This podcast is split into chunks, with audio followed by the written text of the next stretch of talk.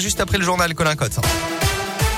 Et à la une aujourd'hui, un homme tué par balle à Champétière, près d'Ambert, dans le Puy-de-Dôme. Hier après-midi, la victime était âgée de 62 ans. C'était son voisin, un agriculteur. Il aurait ouvert donc le feu. Le suspect de 73 ans a été euh, placé en garde à vue d'après la montagne. Selon les premiers éléments, c'est une dispute qui aurait mis le feu aux poudres sur fond euh, de relations conflictuelles entre les deux hommes. La victime avait été adjoint au maire de cette commune de 300 habitants. Une cellule psychologique a été ouverte pour la famille et une enquête est en cours. Les excuses de l'attaquant du Clermont Foot, Mohamed Bayo, après son petit écart de ce week-end. Le jeune homme avait été interpellé dimanche matin en léger état d'ivresse après avoir causé un accident de la route à Chamalières. Accident heureusement sans gravité. Dans un message publié sur son compte Twitter hier, Mohamed Bayo reconnaît avoir eu une attitude irresponsable après la défaite de son club à Nantes samedi après-midi. Il dit également avoir paniqué après le choc à Chamalières et avoir eu peur des conséquences. Placé en garde à vue, il sera jugé au mois de juin prochain pour conduite en état d'ivresse en récidive. Une aire de repos éco-responsable sur l'autoroute à 75, c'est ce que promet en tout cas la fondation Landestini, fondée par la journaliste auvergnate Fanny Agostini. Cette aire serait construite en bordure de l'autoroute à Issoire au niveau de la sortie numéro 13. Le projet approuvé par les élus de l'agglomération d'Issoire a pour objectif de mettre en avant les produits locaux et de faire la promotion de l'environnement via une ferme pédagogique par exemple. Mais il y a encore beaucoup de questions et un collectif d'habitants s'est constitué pour demander des précisions, notamment au niveau de l'accès à cette nouvelle aire d'autoroute. Jackie Chabrol est membre du collectif. Déjà, pour rentrer dans l'histoire, euh, route de Parentignas, c'est très très court. Ça bouchonne assez régulièrement aux heures de pointe et il y a même des voitures qui font la queue sur une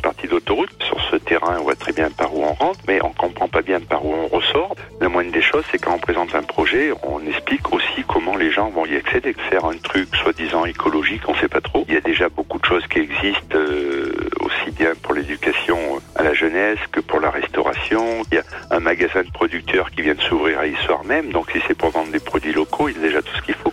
C'est pas du tout ce que ça va apporter de plus, quoi. Une soirée débat est organisée ce soir à 20h avec le compte. Le projet d'air éco-responsable d'Issoire euh, sera, y sera abordé hein, notamment à l'issue de la projection du documentaire Douce France. Reste de l'actu ce matin, quelle suite a donné au rapport sauvé sur la pédocriminalité au sein de l'Église catholique française? Un collectif d'associations et de victimes a interpellé la conférence des évêques de France avant son assemblée plénière début novembre pour qu'elle reconnaisse la responsabilité de l'Église et donne une suite concrète aux recommandations du rapport, ainsi qu'un calendrier précis. Le regain des contaminations de Covid se confirme ces derniers jours en France. Les indicateurs remontent dans la région et en France après deux mois de baisse selon Santé publique France. Un taux d'incidence en de 8%, un nombre de passages aux urgences là aussi en hausse de 6%. À noter que l'agence européenne des médicaments annonce le lancement de l'examen accéléré de la pilule contre le Covid du laboratoire Merck, un produit facile à administrer qui pourrait devenir un outil crucial dans la lutte contre la pandémie puisque cette pilule anti-Covid serait complémentaire des vaccins. Les sports et une très mauvaise nouvelle à l'ASM. On le craignait depuis sa sortie sur blessure ce week-end. Adrien Pellissier sera absent six mois, victime d'une rupture d'un ligament du genou. L'ASM l'a annoncé hier. Bérégaré, Fourcade et le jeune Benjamin Boudou devraient assurer la rotation, précise le club auvergnat. Et puis en Ligue 1 de foot, après les incidents pas très beaux entre Saint-Etienne et Angers, vendredi soir à Geoffroy Guichard à cause de supporters stéphanois mécontents, l'ASS jouera son prochain match à domicile à huis clos et ça sera justement contre le Clermont Foot le 7 novembre. Décision prise hier par la commission de discipline de la LFP, la Ligue de foot professionnelle, à titre une décision à titre conservatoire pour l'instant, en attendant que le débat soit débattu. Donc euh, le débat euh, soit tranché, euh, ça sera le 17 novembre. Le débat soit débattu, tranché, tranché voilà. comme la brioche du matin. Oui, ça voilà, c'est ça. Ok. D'ailleurs,